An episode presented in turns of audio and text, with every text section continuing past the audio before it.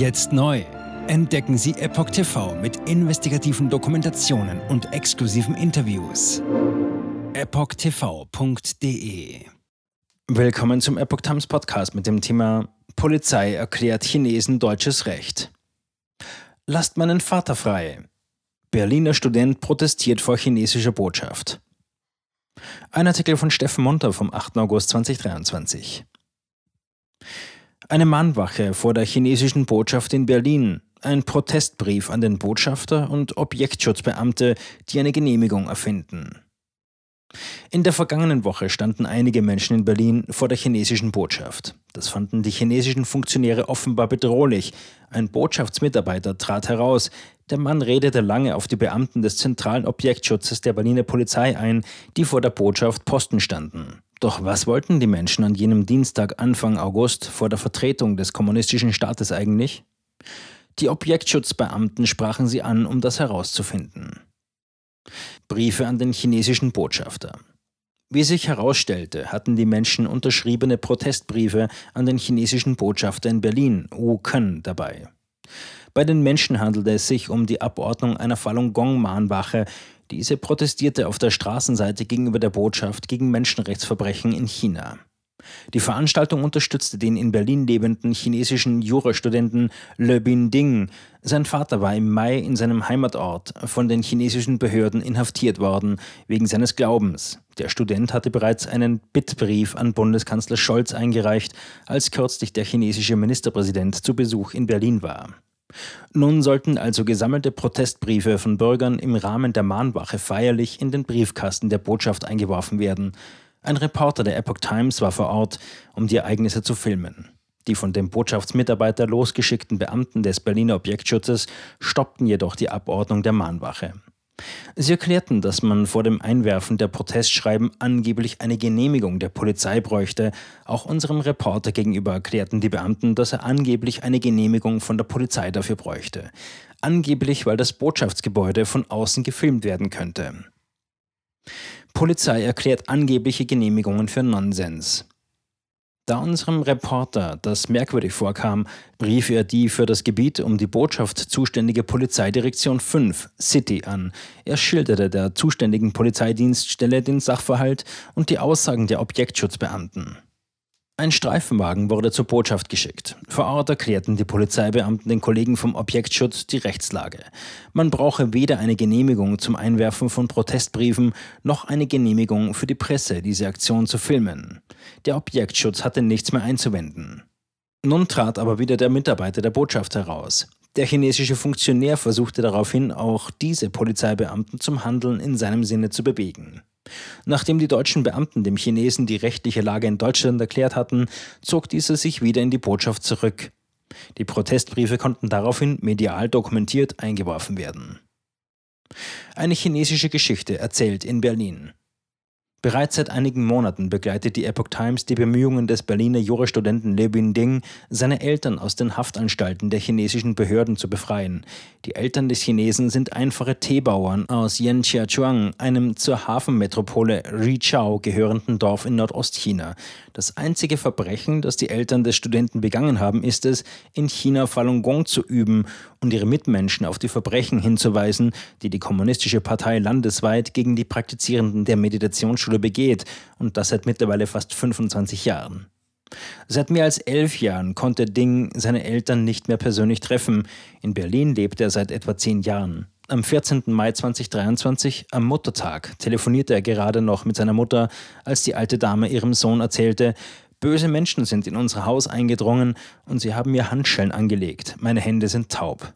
Dann brach die Verbindung ab schilderte die Internationale Gesellschaft für Menschenrechte in Frankfurt, IGFM, den Fall.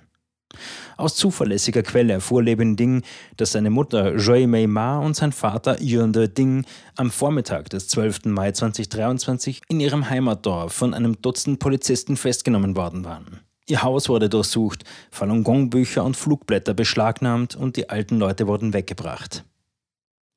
Hilfebriefe an Scholz und Baerbock. Frau Joy ist seit Jahren international als Dissidentin bekannt. 2012 wurde sie bereits wegen ihres Glaubens in ein Frauenarbeitslager in der Provinz Shandong gebracht, um dort Zwangsarbeit zu verrichten. Nach einer internationalen Rettungsaktion, an der sich auch zahlreiche Politiker aus Deutschland beteiligten, wurde Frau Ma im Juli 2013 vorzeitig entlassen. Auch diesmal gelang es, die Frau mittels internationalen Protests freizubekommen. Nur zwölf Tage behielten die chinesischen Polizeibehörden Frau Ma gefangen. Allerdings befindet sich Frau Ma in einer Art Hausarrest. Sobald sie das Dorf verlässt, klebt ihr der Dorfparteisekretär der KPC an den Fersen, um zu prüfen, was los ist. Für Lebin Dings Vater öffneten sich die Tore der Haftanstalt bisher nicht. Im Juni bat der Student daher in einem Brief an Bundeskanzler Olaf Scholz, SPD, sich im Rahmen des Staatsbesuchs von Chinas Ministerpräsidenten Li Qiang in Berlin für die Freilassung seines Vaters einzusetzen. Gleichzeitig schrieb die IGFM einen entsprechenden Brief an Bundesaußenministerin Annalena Baerbock, Grüne. Sehr geehrte Frau Ministerin, Herr Yuan Ding hat nach chinesischem Gesetz keine Straftat begangen. Er hat weder Gewalt angewendet noch zur Gewaltanwendung gegen die Regierung aufgerufen. Er hat lediglich von seinem international verbrieften Recht auf Glaubensfreiheit Gebrauch gemacht.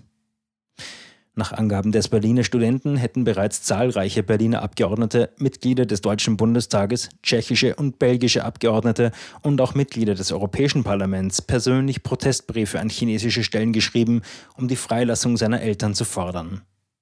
Bundesbeauftragter tief betroffen. Erst kürzlich zeigte sich Frank Schwabe, SPD, Beauftragter der Bundesregierung für Religions- und Weltanschauungsfreiheit, schockiert über die Vorgänge in China bezüglich der massiven Repressionen gegen Falun Gong-Übende. In einem Großwort zum 24. Jahrestag des Beginns der Verfolgung der Meditationsbewegung am 20. Juli 1999 vermutet Schwabe, als spirituelle Gemeinschaft, die auf Wahrhaftigkeit, Güte und Nachsicht basiert, stellt Falun Dafa für chinesische Behörden anscheinend eine große Bedrohung dar. Zitat Ende. Er erwähnte in seiner Großbotschaft auch, dass Chinas Behörden die Berichte über Menschenrechtsverletzungen, über Schikane, unrechtmäßige Inhaftierungen und sogenannte Umerziehungsmaßnahmen bisher nicht entkräften konnten und wollten. Dann ging der Regierungsbeauftragte auf die Vorwürfe der illegalen Organentnahme bei inhaftierten Falun Gong-Praktizierenden ein. Zitat: Sie machen mich tief betroffen. Zitat Ende.